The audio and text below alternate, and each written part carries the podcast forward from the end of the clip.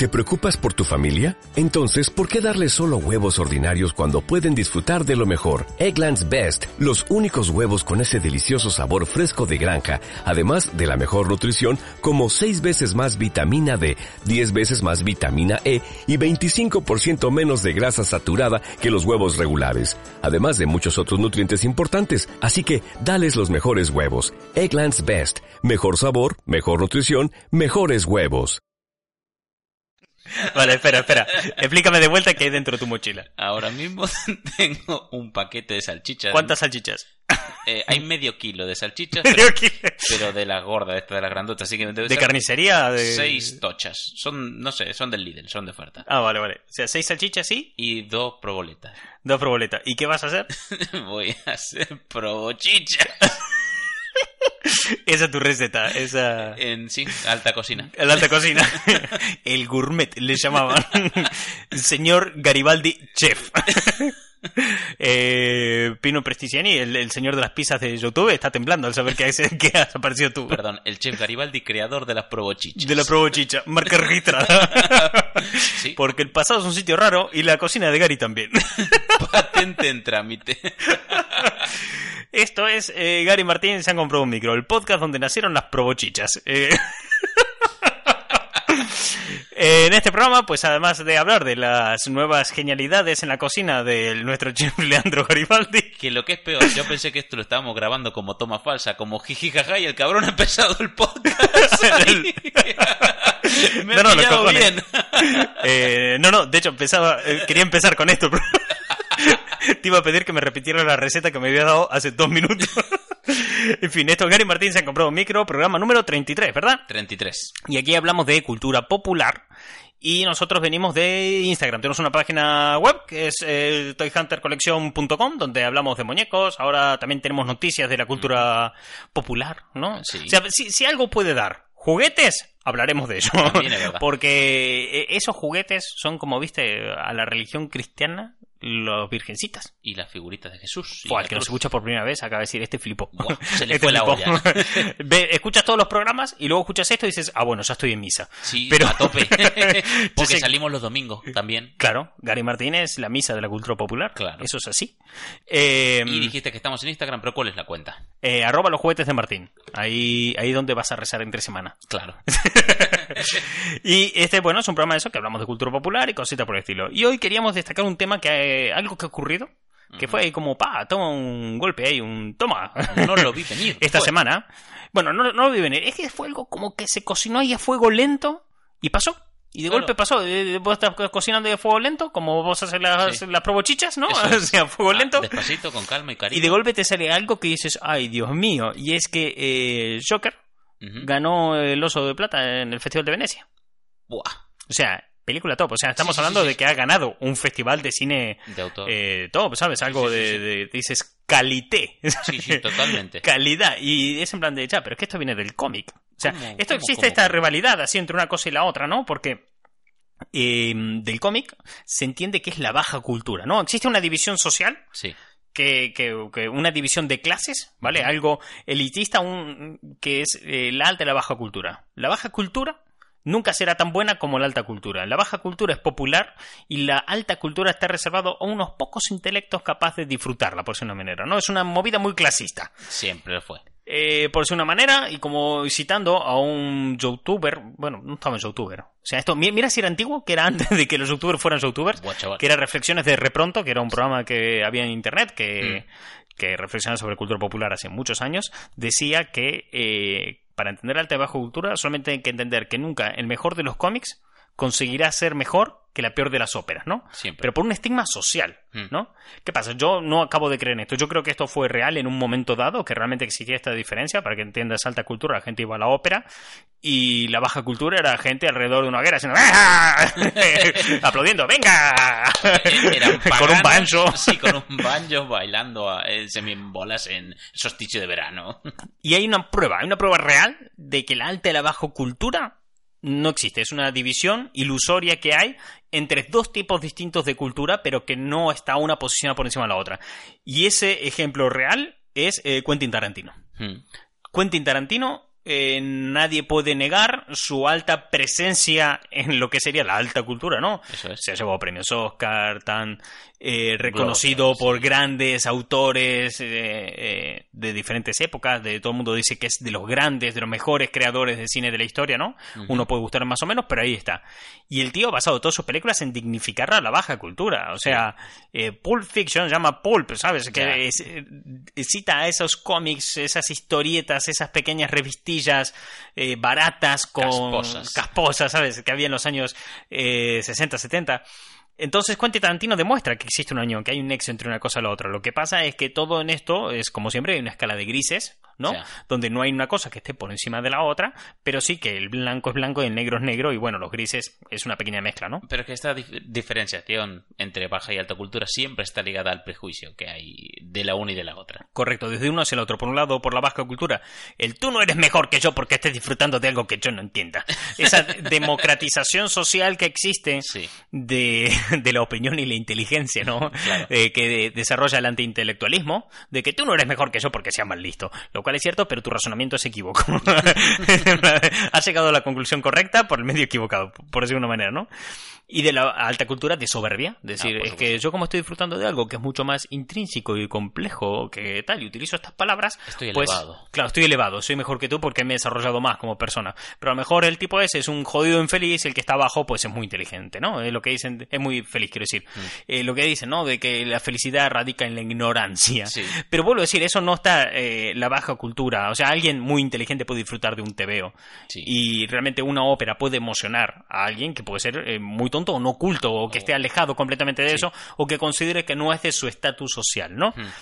Pero aún así, aunque eh, yo piense de esta manera y tú pienses de esta manera, hay un estigma social que es el mismo que hace que diga, y no estás muy mayorcito para ver dibujos animados.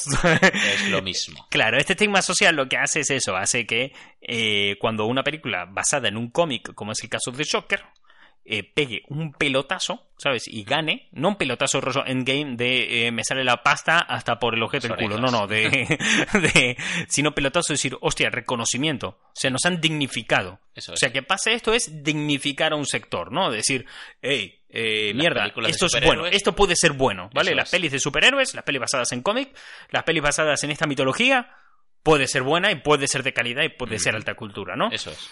Pero, eh, desgraciadamente, eh, esto lo que ha ocurrido es esto, ¿no? Pero desgraciadamente hubo cierto debate en internet.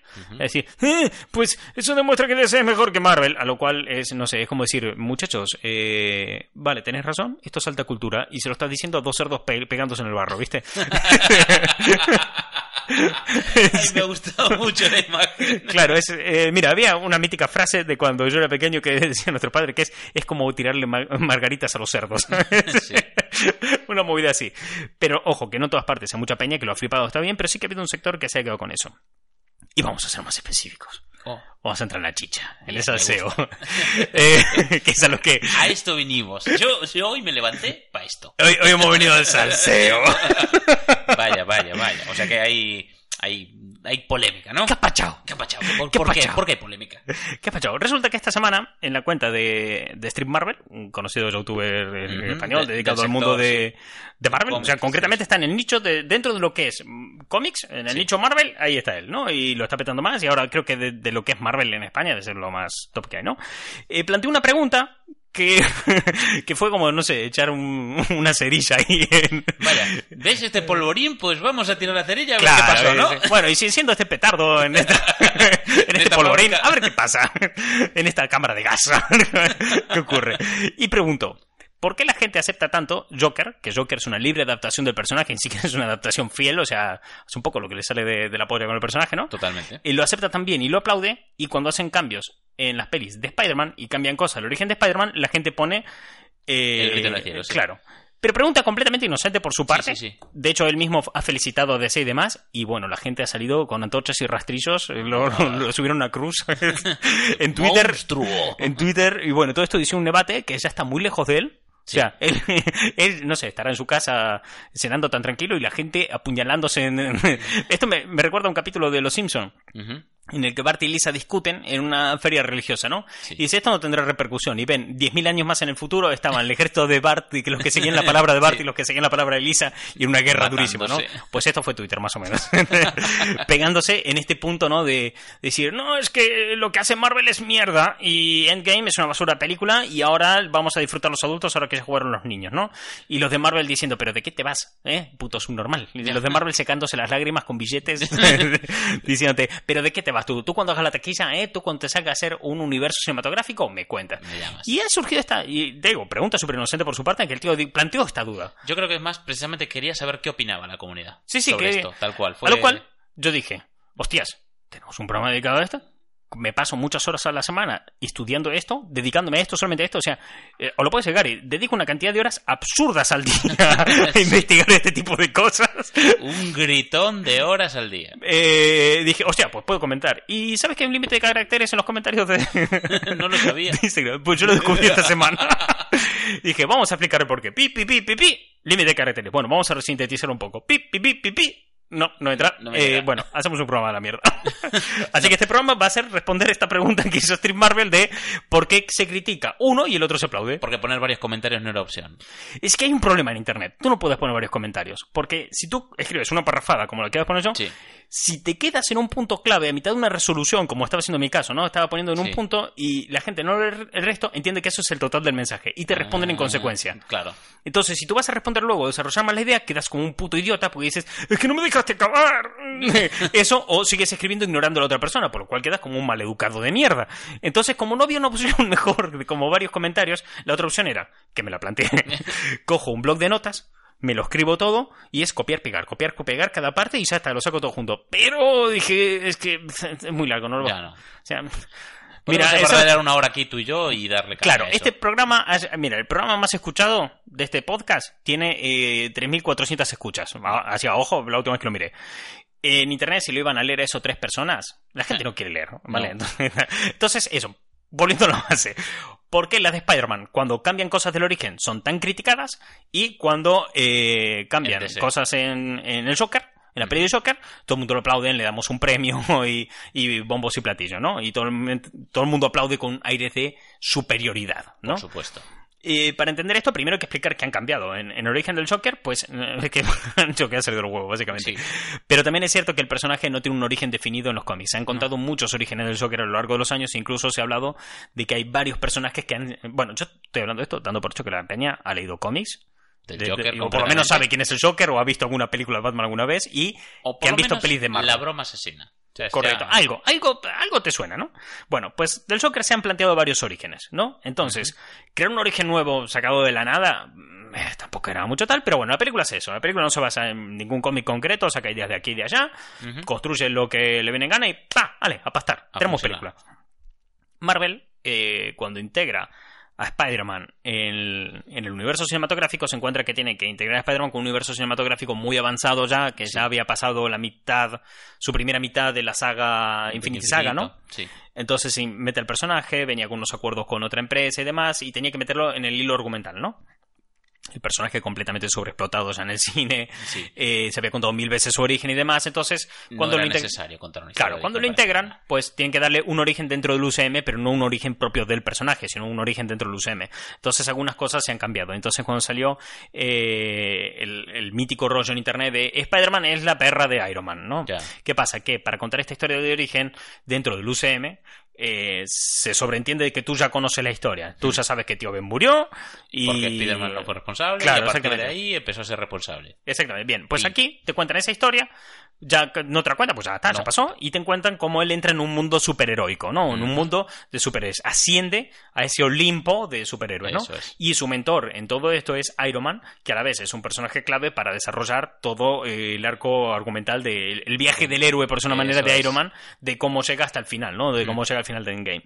¿Qué pasa? Que a la gente, los fans de Spider-Man, pues no les ha gustado. Claro. A los fans de Spider-Man, pues les ha dado por el culo que no hagan a Spider-Man. ¿Por qué pasa?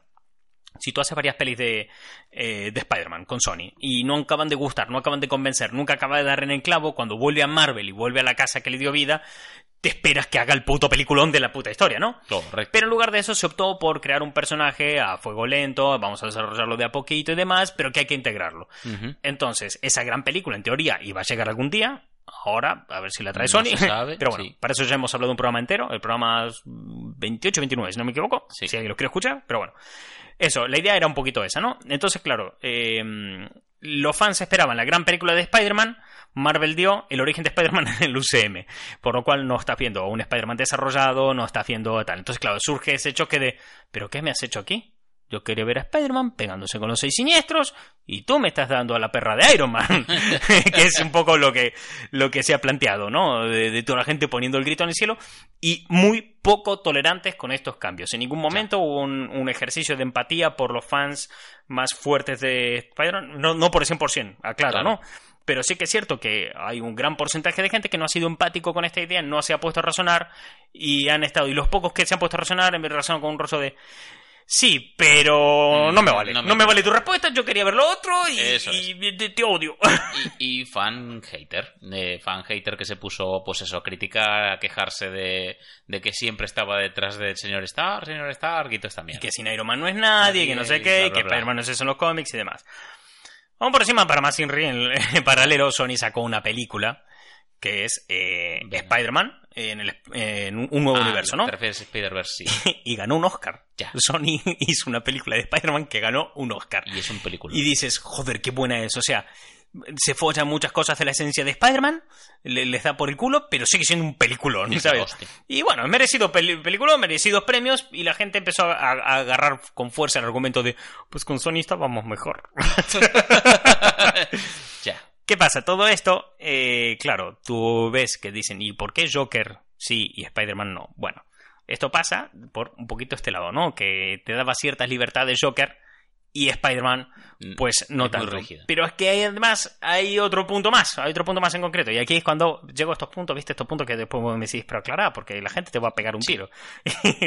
y es que dentro del mundo del cómic hay como una especie de, además de la rivalidad, de eternas rivalidades, ¿no? En plan de, eh, ¿eres del Madrid o eres del Barça?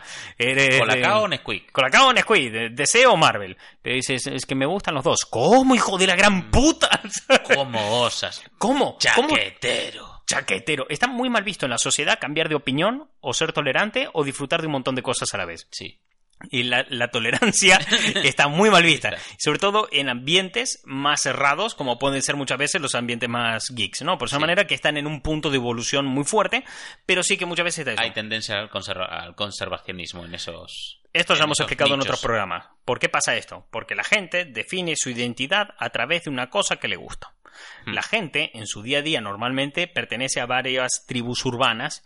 Y el- ejemplo que hemos puesto muchas veces, tú te puedes levantar por la mañana y vas a trabajar como programador y eres de la tribu urbana de los informáticos, Informáticos. pero por la tarde vas al gimnasio y eres de la tribu urbana del fitness. Y cuando llegas a tu casa y ves tus películas de Akira y demás, eres de la tribu urbana de los otakus. Puede ser de un montón de cosas a la vez.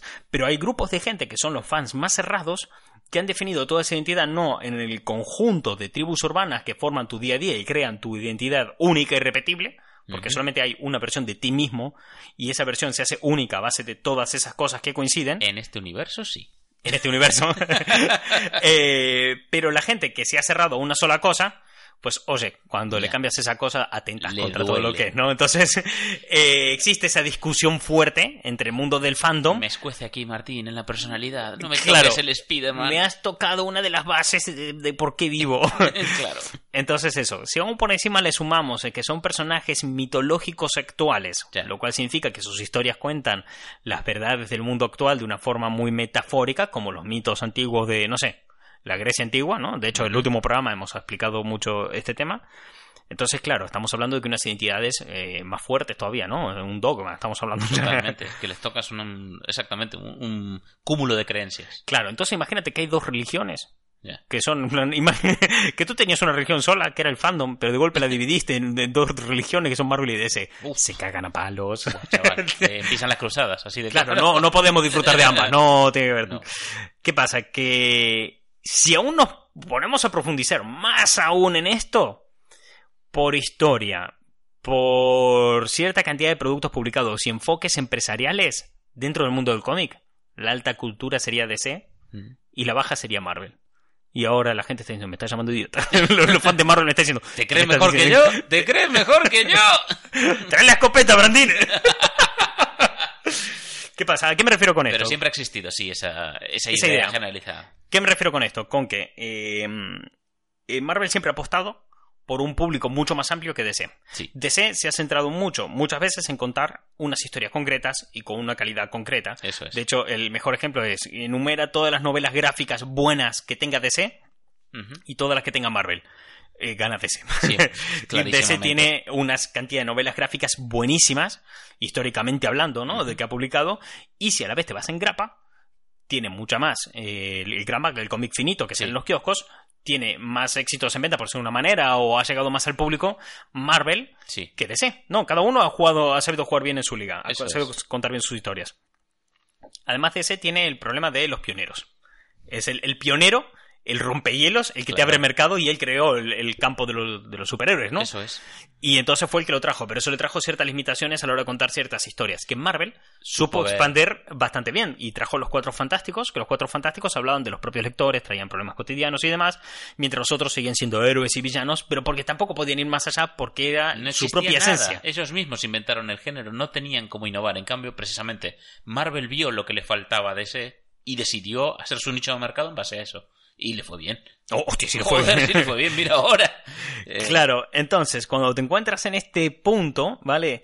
Eh, te encuentras que la innovación no puede innovar mucho. Entonces, DC no podía tirar más allá, pero le permitió cerrarse a un público, centrarse a lo largo de la historia, ¿no? Y contar ciertas historias eh, que profundizaran más en ciertos temas. Eh, no tienes un referente como el Caballero Oscuro con tanto peso. En, en Marvel, lo más No. cercano que tienes es Civil War, pero no, no tienes esa fuerza, ¿vale? No, No, tienes un. All-Star Superman, Sí. dentro de Marvel. Pero Marvel tienes un conjunto que a lo mejor no vas a encontrar en DC. O sea, cada uno tiene lo suyo, tiene sus Eso movidas, es. tiene sus cosas por igual. Entonces, eh, tú cuando ves esto, la gente, claro, como volvemos a un punto más intrínseco, por ejemplo, en hablar de unos temas políticos en los años 80, como lo habló Batman contra el- esa lucha de Batman y Superman en el Caballero Oscuro, o hablar de temas como afrontar tu propia muerte, como es en el All Star Superman y tantas Sí. cosas por el estilo, es como que se reserva a un público más minoritario, ¿no? Mm. No hay tanta gente dispuesta a pensar en eso en su día a día, a- esas cosas. Pero si te vas a lo que realmente la gente quiere pensar en su día a día y te vas, por ejemplo, a los cuatro fantásticos, si ves problemas familiares de la familia no se lleva bien entre sí, coño, esto lo, Sí, esto lo asimilo rápido, esto Todo puede el entrar más rápido. puede empatizar con eso. ¿Qué pasa? La alta y baja cultura. ¿En qué se divide alta y baja cultura? ¿Cómo existe esa división? En que si lo que dicen los grandes filósofos que hablaron sobre este tema y demás es que no puede ser popular y puede ser bueno a la vez. Ya. No puede ser algo que acceda a todo el mundo y, Y ser bueno.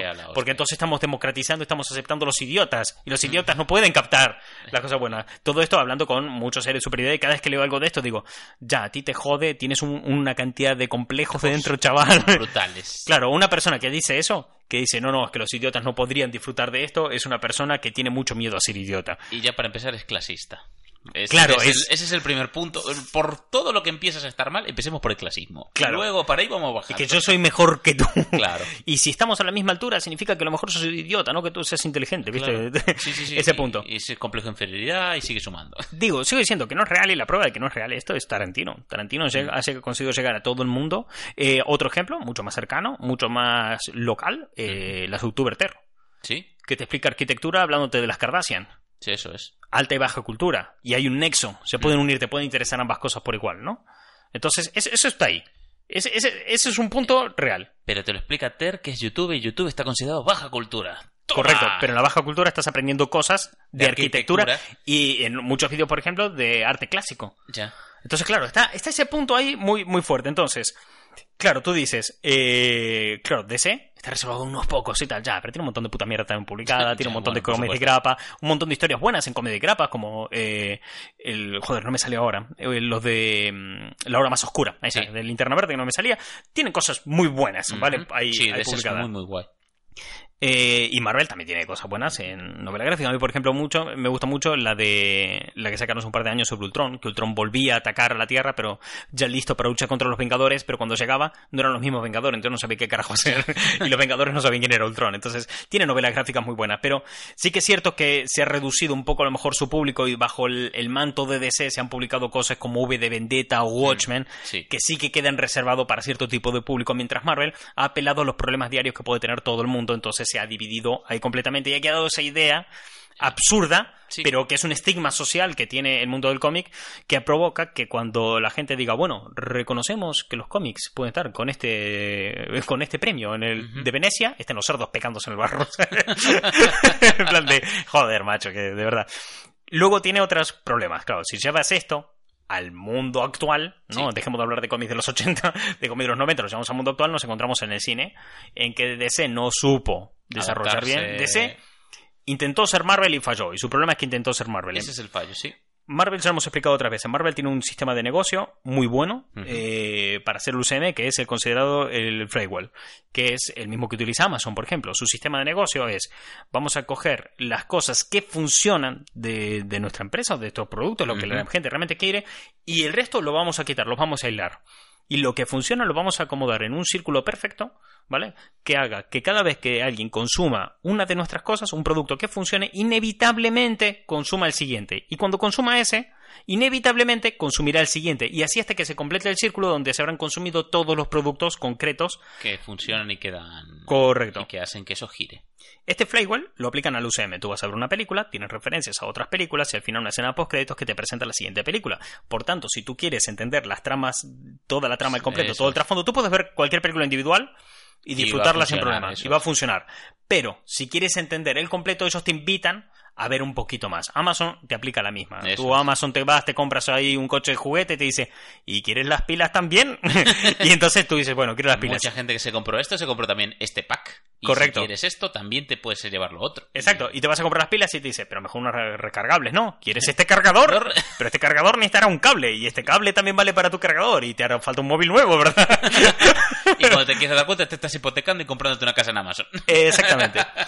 Entonces, ante esta situación, eh, el Flywell funciona y le funciona muy bien. Eh, DC intentó hacer lo mismo, pero Marvel tenía otro punto ex- eh, extra, que era que podía exportar sus cómics con cierta esencia. Kevin Sí. Feige estaba detrás, un tipo que entendía que funcionaban los cómics y era que los cómics tenían un universo eh, cohesionado, ¿no? Eso es. Las pelis de Spider-Man veces, muchas veces no han funcionado porque no han sabido explotar eso correctamente. De es un chaval que, joder, salva el día a día y no se mete en guerras interestelares. Él salva al vecino, es el amigo y vecino es Spider-Man.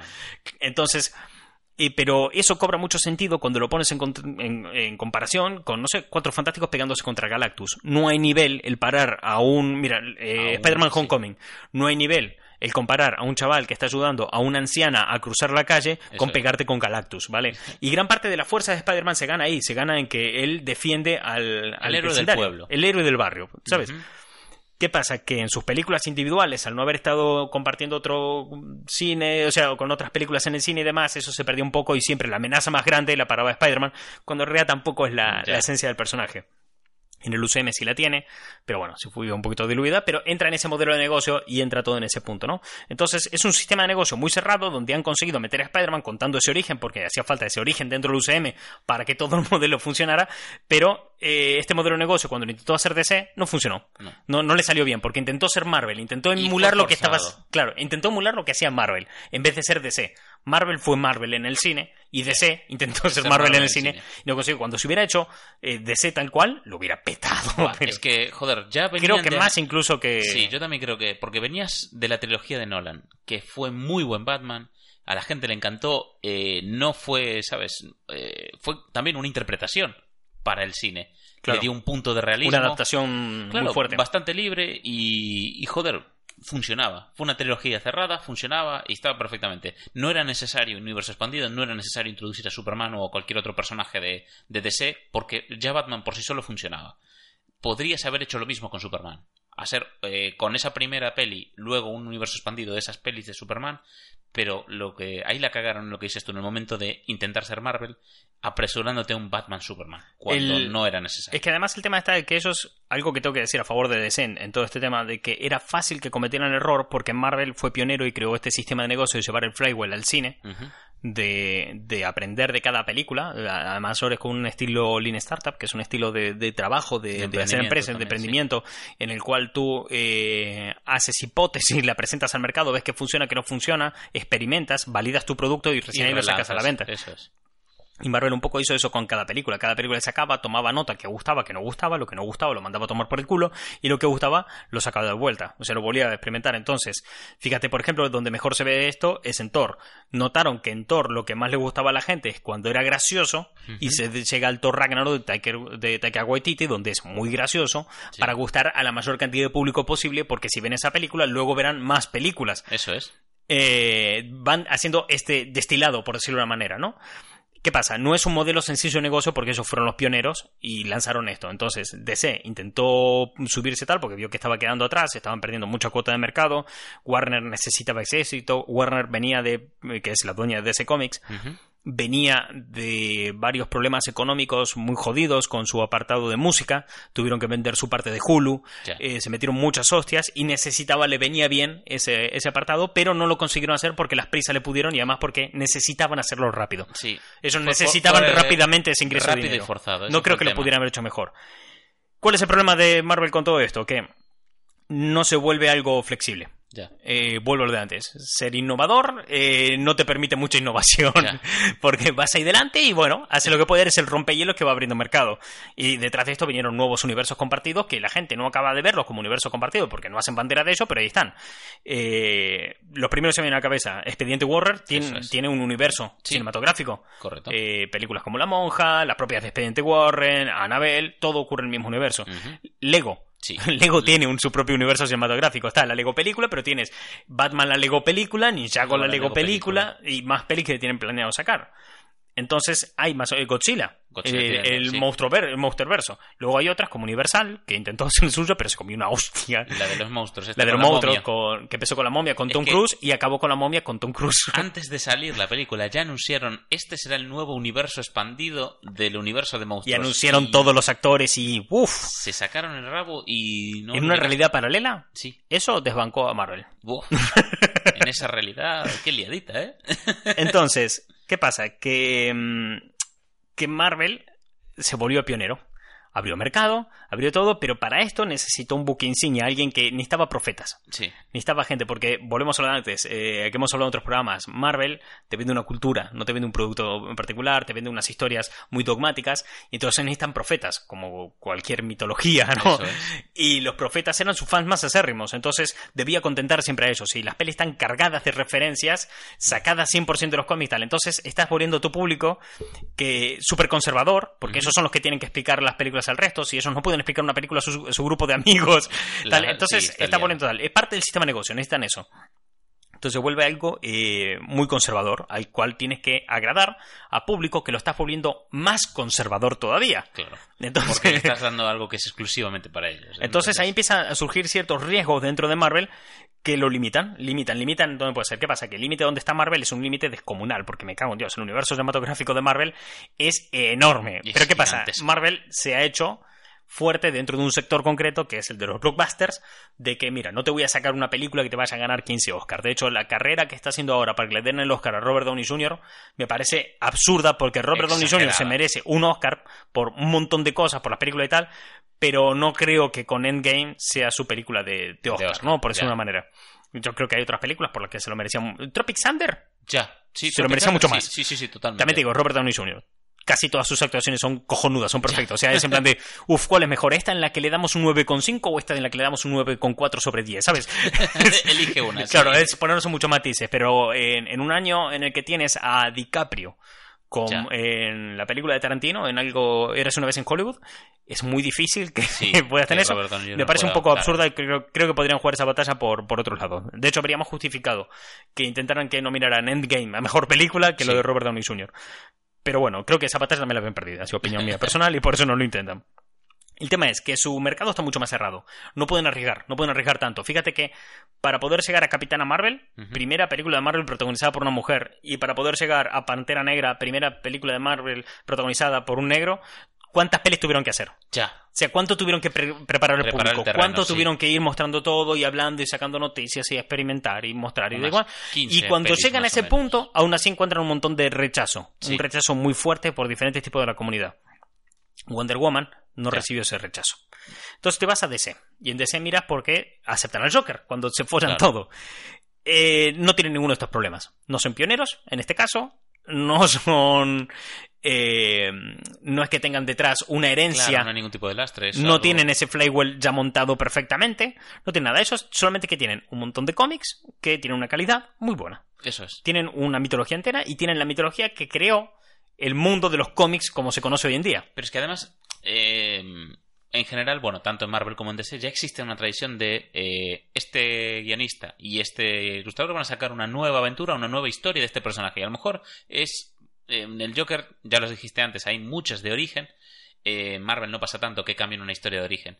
Es que más Marvel no la puede cambiar las historias de origen, No. porque el- los personajes de Marvel son avatares de la es. propia sociedad. Cada personaje de Marvel te representa un aspecto distinto de diferentes person- personalidades de la sociedad y diferentes enfoques, excepto algunas excepciones, como puede ser Thor, que Thor no se basa tanto en, en personas cotidianas, sino en las creencias de las personas cotidianas. Es. Pero eh, cambiar a Spider-Man es cambiar el avatar de la sociedad, es Sí. cambiar el avatar de la persona que empoderas a través de tus cómics, ¿no? Cambiar a Spider-Man es cambiarle al mundo, decirle, mira, tú te empoderabas viendo esto y tú eras esto, ahora ya no eres esto, ahora eres Claro, esto otro. Y ahí sí que estás atentando claro. con algo muy, muy jodido y muy grande. Por eso Marvel no tiene esa libertad. En cambio, DC sí que la tiene.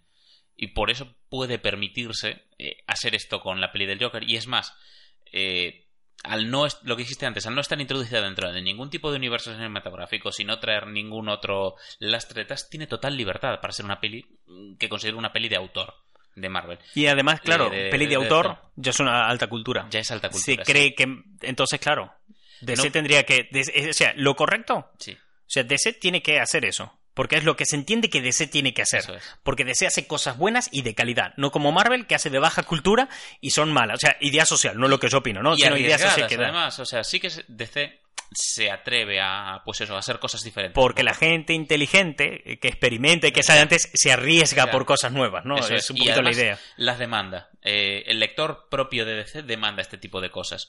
Por eso también se han animado un poco a ser DC en el cine. Y me parece que es lo que les va a funcionar a partir Sí, de que ahora. a partir de ahora van a tirar por ese lado porque ya el otro. Y además ahora Marvel no. eh, Marvel, perdón. eh, Warner no se encuentra en ese punto de tanto riesgo como el que se encontraba hace unos años. Así que yo creo que la comparación en sí, ya de base, no tiene sentido. Porque No, que va, en ningún momento. eh, no puedes comparar una peli de introducción a- de Spider-Man al, al UCM, en este caso, al, ya no solo al UCM, sino al cine, que es, para empezar, es Civil War, ni siquiera es una peli de Spider-Man. Te están presentando el personaje como, eh, pues, que, es, que dura, entre la escena de pelea y toda la mierda. Si te sale 15 10 minutos en la peli es mucho. Eh, eh, exactamente, entonces no sabes nada de él. Luego ya sí tiene su propia peli donde te cuentan un poco de por qué estuvo ahí y cómo se desarrolla su aventura.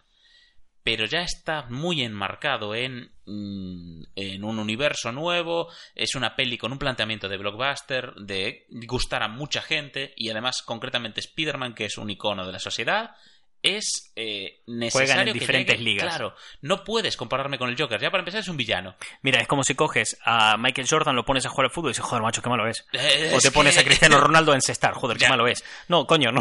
Bueno, ya cogieron a Michael Jordan, lo pudieron jugar al balón, al, ba- al Al béisbol, béisbol. y joder, no le fue nada bien. Claro, es que ese, ese rollo de cada uno juega en su liga, cada uno encontró su mercado, su nicho y además lo que saben hacer y saben hacer bien. ¿Qué Por pasa? Que, ¿Por qué sale esta comparativa? Por esta rivalidad Estúpida. estúpida Yo, que existe. yo insisto en que es estúpida, porque no puedes obligar a la gente, tienes que ser de Marvel o tienes que ser de DC. Te- tienes cosas maravillosas, disfrútala de las dos, joder. O sea, Exactamente. De, la comparativa yo creo que también pasa mucho porque hubo mucho hate con de parte de fans de DC hacia Endgame.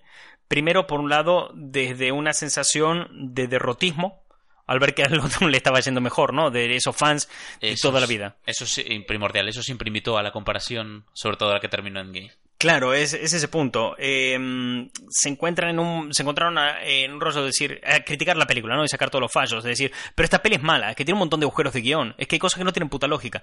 Y efectivamente, porque el, el estilo de narrar que tiene Endgame es mucho más cercano a las películas de Indiana Jones que a películas sesudas de Martin, de Martin Scorsese, por decirlo de una manera, ¿no? Ya. Eh, Endgame sacrifica el récord muchas veces en pos de que la acción continúe y avance. O sea, tú no te acabas fijando mucho en los fallos porque no viene a cuento, porque te tienes que emocionar con esto. Claro. Cosa que ha pasado muchas veces en la película de James Bond. La película de James Bond tiene un montón de fallos de récord, pero te chupan un huevo, ni siquiera los ves porque la acción avanza y no tienes tiempo de fijarte El en eso. ritmo es trepidante, con lo cual no importa. Claro, en cambio, por ejemplo, la de Joker la comparan con eh, Taxi Driver.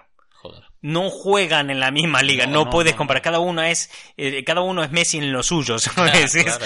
Cada uno es el Michael Jordan de las películas, pero en, en su liga. ¿Por qué la gente pone el grito en el cielo con uno y no con el otro? Pues porque uno no lo pueden cambiar porque no has enseñado a tu público a ser flexible. Mm. Marvel no ha enseñado a su público a ser flexible, Marvel ha hecho a su público conservador, Marvel ha hecho a su, a su público porque lo necesita, sí. Claro. Y esos tienen que estar cerrados porque además no pueden hacer más allá de eso porque no pueden permitirse esos riesgos ni tienen los recursos con los que tomar esos riesgos. En cambio, DC, primero, no tiene nada que perder. Mm. DC tiene un montón de calidad detrás y ya tiene un estigma social que dice tú haces cosas de calidad.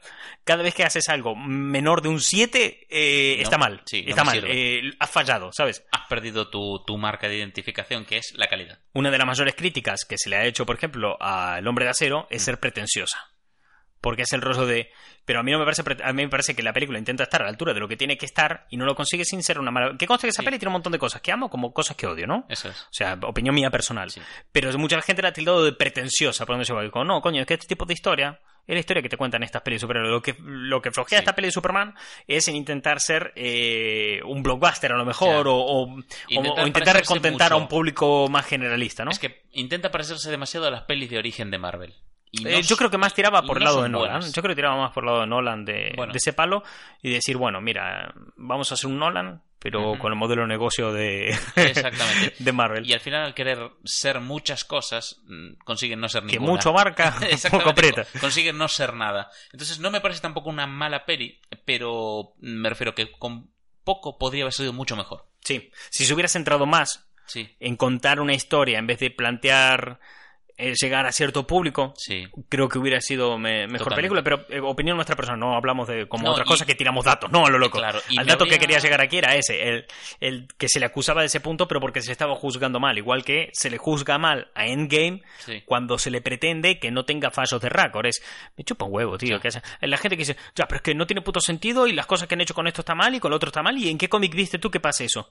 ¿Qué importa en qué cómic pasó eso? ¿Tú no viste a, a- a Capitán América levantar el martillo? ¿Cómo mola? Es decir, el resto da igual, no importa. No, es que, joder, es que ese Hulk, ¿en qué cómic lo viste tú?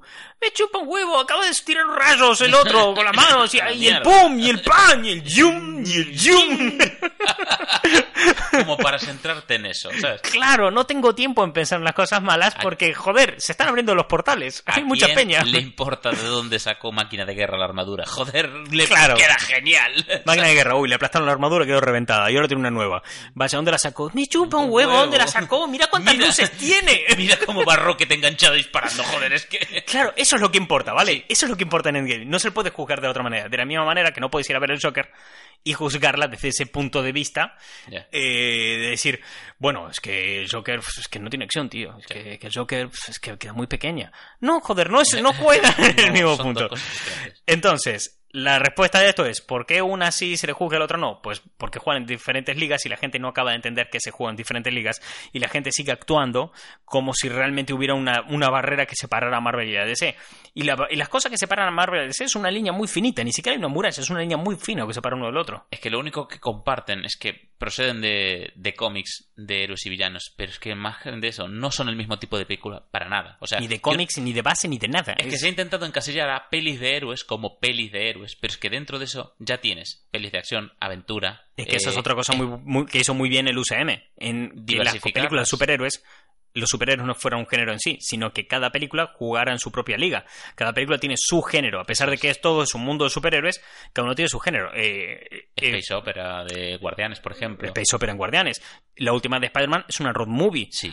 ¿Vale? Eh, tienes después eh, las En- pelis de Ant-Man son comedias de pelis de robos. Robos. O sea, Ant-Man está más cerca de cualquier peli de. De O- de- sí, de Ocean's Eleven Sí. que el otro.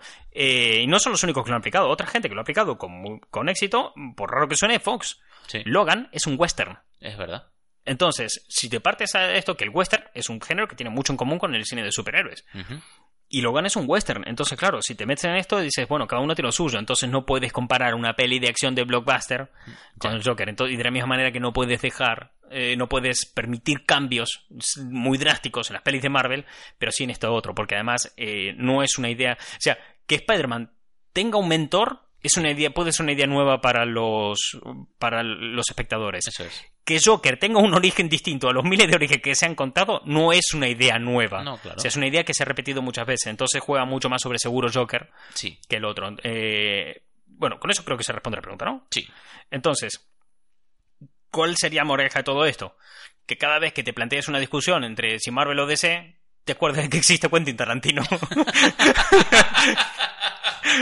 claro, es que, Es que la sí. próxima vez que digan, pues Marvel ha hecho una mierda y ahora se a jugar unos niños, se van a jugar los adultos con el Joker, pi- pienses que, bueno, que existe Ter y que yo me he comido un vídeo de 20 minutos de Ter hablando de las aceras de Madrid.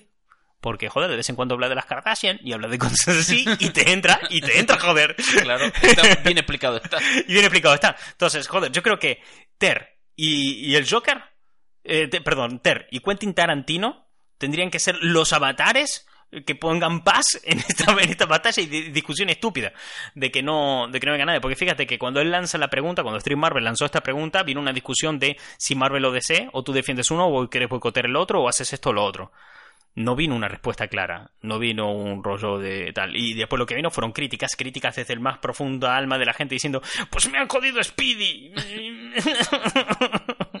y No a me toques el Speedy. Es, eh, dime, ¿dónde te ha tocado Marvel? Aquí, en el Spider-Man. y no creo que sea, no creo que sea el debate, no, No. creo que sea el punto. De hecho, no creo que exista debate y que se puede disfrutar todo por igual. Te puedes di- disfrutar tanto de, eh, de Marvel como de DC sin ningún problema. Yo lo que tengo ganas es eso, de que ahora DC haya encontrado su fórmula para traernos buenas pelis. Yo es lo que realmente veo. Sí, porque además hay que tener en cuenta de que los movimientos empresariales de Marvel fueron muy de la mano de Disney, que es una corporación que ha sabido moverse muy bien empresarialmente. Y Warner era una empresa mucho más diversificada, menos centrada en un solo producto en sí y que tuvo muchos problemas por otros lados.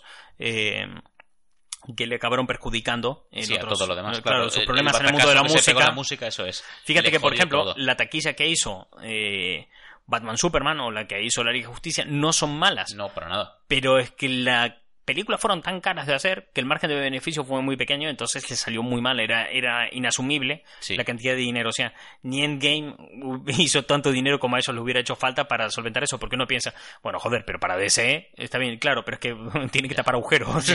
Warner tenía que tapar un montón de movidas. Pero bueno, Warner a los últimos años se ha sabido mover bien, consiguió desarrollar otro universo en paralelo, que Warner al fin y al cabo está detrás de las pelis de Godzilla, Ujú. tiene eso ahí, Warner está detrás de las pelis de Lego, Bien. tiene eso ahí. Entonces se puede tirar hacia adelante y puede seguir avanzando y puede permitirse experimentar un poco más en DC, que debería ser para ellos el gran eh, rival sí. eh, dentro del mercado, ¿no? En contra de, de Marvel. Y yo creo que acá, yo creo que con Shazam o con Joker Eh. están encontrando y Wonder Woman este camino con, con Aquaman de cosas individuales que funcionen bien por sí mismas y que en un momento dado, si las quieras juntar, las puedes juntar. Pero Aquaman es una peli muy distinta de lo que es Joker, Shazam es una peli muy distinta de lo que es Wonder Woman y cada una juega en su movida. Shazam es una peli navideña de los 80, joder. Shazam es, es Big, ¿vale? De Tom Hanks. Shazam tiene un toque de los Goonies y todo eso en el contexto de la Navidad. Entonces, Qué guay. Claro, entonces es otra movida. Juega en otro rollo, juega, juega otro tema. Eh, Aquaman es algo, definitivamente. Aquaman es una película donde tienes un cracker to- tocando una batería. Eh, está Jason Momoa. Ya está. Claro, pero es que Aquaman juega otra movida. Aquaman te juega el esperpento. Aquaman te juega eso y le funciona. Quiero decir, le funciona bien. Aquaman es una película que es tan, tan, tan de todo que al final funciona. Cuando te rompe esa barrera de puta locura, de, de colores brillantes y Jason Momoa riéndose y un Kraken tocando la batería, pues dices, pues venga. Y, y dices, pero ¿por qué hablan abajo del agua? Si en otra película no, Ah, qué sé, tío. Compro. Co- compro, venga. Tiene ese punto, joder. Entonces yo creo que por ahí, desde esta, y además ahora no tiene a Warner tan preocupada, vamos mucho más relajados y pueden hacer lo que quieran. Y este punto ahora de que le hayan dado este reconocimiento por encima refuerza la marca Sí. en sí de DC, Eso está de claro. hacer cosas de calidad que creo que puede seguir adelante. Pero eh, no es una mejor que la otra. No. Joker no va a ser mejor que Endgame, ni Endgame mejor que Joker, porque es decir que un partido de baloncesto sea mejor que uno de fútbol. Y son cosas distintas, tío. No Sí. tienen un carajo que ver una con la otra. ¿Cómo se llama lo que vas a preparar hoy? Eh, ¿Eran salchichas, sí? Y proboleta. Y proboleta. las probochichas. Probochichas. Las probochichas. Bueno. Quentin Tarantino y Ter, las probochichas de la cultura. Puedes unificar todo y que esté bien igual.